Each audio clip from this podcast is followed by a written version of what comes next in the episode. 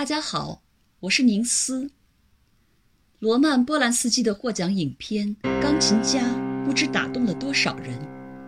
前面我在推荐肖邦升 C 小调夜曲时，已经提到过这部影片，因为影片的开始和结尾都出现了那首著名的夜曲。影片是根据波兰犹太裔钢琴家瓦拉迪斯劳·席皮尔曼的自传体小说改编的。这位犹太裔波兰钢琴家在二战期间惨遭羞辱和磨难，最后他只能饥寒交迫地躲藏在一片废墟当中。一位懂得音乐的德国军官发现了他，并在他最困难的时刻帮助了他，使他终于撑过了那段至暗时刻。如果你看过这部片子的话，你一定还记得，在德国军官发现流浪汉一般落魄的钢琴家时，要求他弹点什么。席皮尔曼坐下来，在隐隐的月光中，弹奏的就是这一首感人肺腑的肖邦 G 小调第一叙事曲。乐曲由缓慢变为激昂，就像作曲家用音乐在倾诉自己的心事。同时，又向演奏者在叙述自己在二战中遭受的坎坷经历，用音乐宣泄着内心的感慨。音乐的力量是不可估量的。德国纳粹终于被钢琴家演奏的音乐震撼了灵魂深处还未泯灭的良知，他也意识到了战争对于这位天才钢琴家是一种摧残。于是他决定帮助席皮尔曼，定期给他送来食物，终于使他坚持到了战争结束。叙事曲最早指的是一种舞蹈类型的歌曲，起源于拉丁文跳舞。后来随着西方浪漫主义文学的兴起，叙事曲逐渐发展为只用歌曲叙事、不用舞蹈表演的形式。它是一种具备叙事功能的歌曲，主要以描绘人物故事情节为主，能够充分表达出作者自身丰富的情感世界。舒伯特、柴可夫斯基、舒曼等音乐家都创作过叙事曲作品，而肖邦是将叙事曲以钢琴方式来表达的第一人。他一生一共创作了四首叙事曲。这首 G 小调第一叙事曲是其中最为著名的一首。这首叙事曲诞生于1831年至1835年间，当时的波兰正处于动荡之中，华沙起义失败，波兰沦陷在俄国沙皇的统治之中。肖邦流亡法国，身处异国他乡的作曲家，精神上倍感悲愤痛苦。这些情感化作他创作这首作品的动机。同时，他的创作灵感还来自于波兰诗人密茨凯维兹的爱国史诗《康拉德·华伦洛德》。这首长诗描述了立陶宛人强烈反抗日耳曼武士团的爱国故事，因此，肖邦的这首叙事曲音乐中弥漫着浓郁的悲剧色彩和豪迈的英雄气概。同时，也充满了作者那深厚的爱国情怀。这首叙事曲的曲式结构是比较自由的奏鸣曲式，共有引子、城市部、展开部、再现部和尾声五个部分。乐曲开始的引子特别吸引人，它好像是讲述一段悲壮故事之前的开场白。以一种朗诵性的音调拉开了音乐的序幕。先是一段双手齐奏的上行分解和弦，双手弹奏的八度沉重有力，营造出一种严肃的气氛。接着是小幅度下行流动的柔美旋律，音乐的色彩变得暗淡，好像一种朦胧的叹息。乐曲的中间部分。主要是围绕着两个主题和他们的变奏来展开的。其中第一主题深沉而忧伤，色彩灰暗而带有悲剧色彩，表现出肖邦对残酷现实的悲愤、不安和茫然。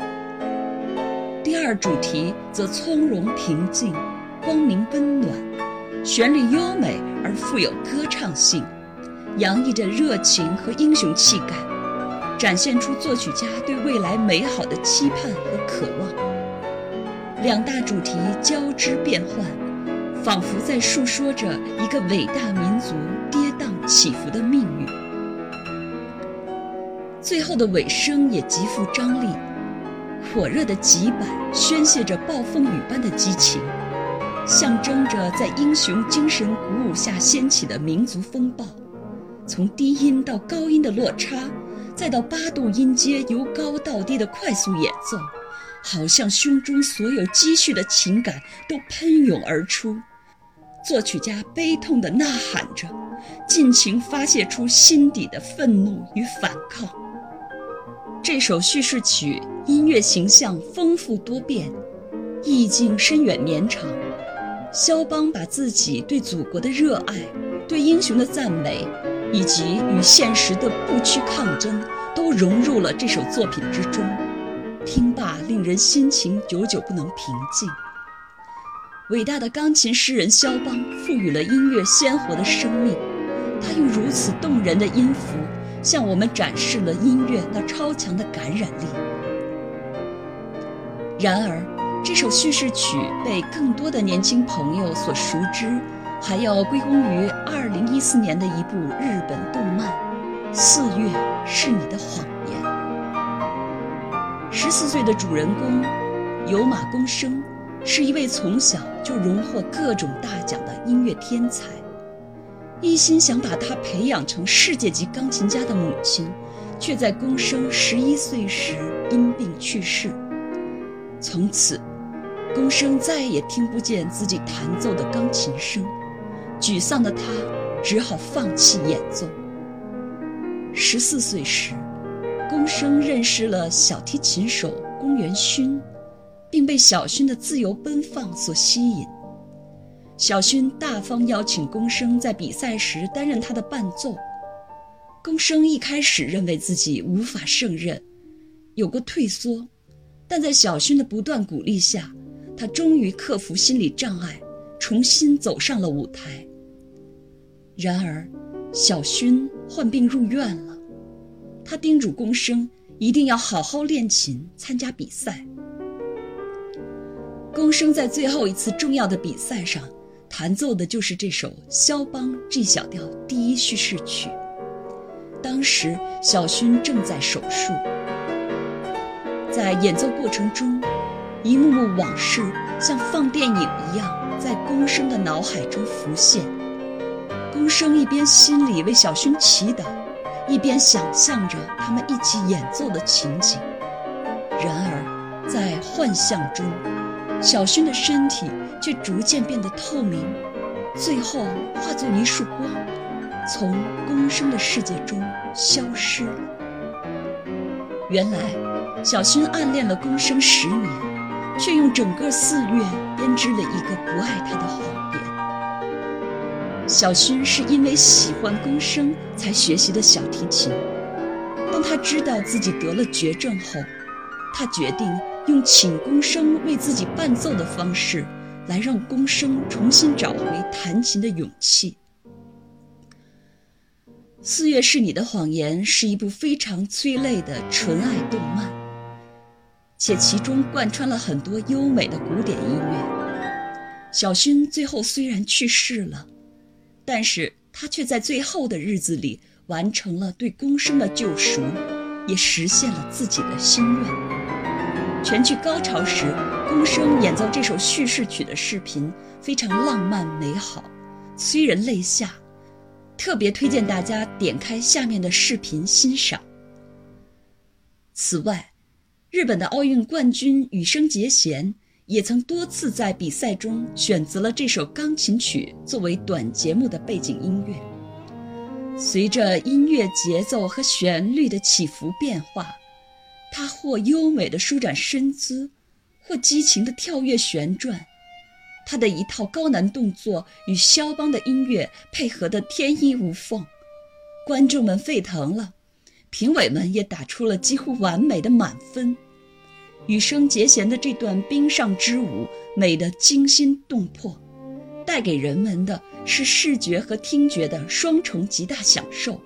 没有看过的朋友一定要观看下面这段视频，因为它绝对会令你惊艳。最后还是那句话，好听的音乐总不嫌版本太多。你听过小提琴版的这首钢琴叙事曲吗？小提琴版本的虽然没有钢琴版本的那么慷慨激昂，但是却有一种别样的忧伤在琴弦上流淌。喜欢这首钢琴叙事曲的朋友，不妨来聆听一番下面这首小提琴版本。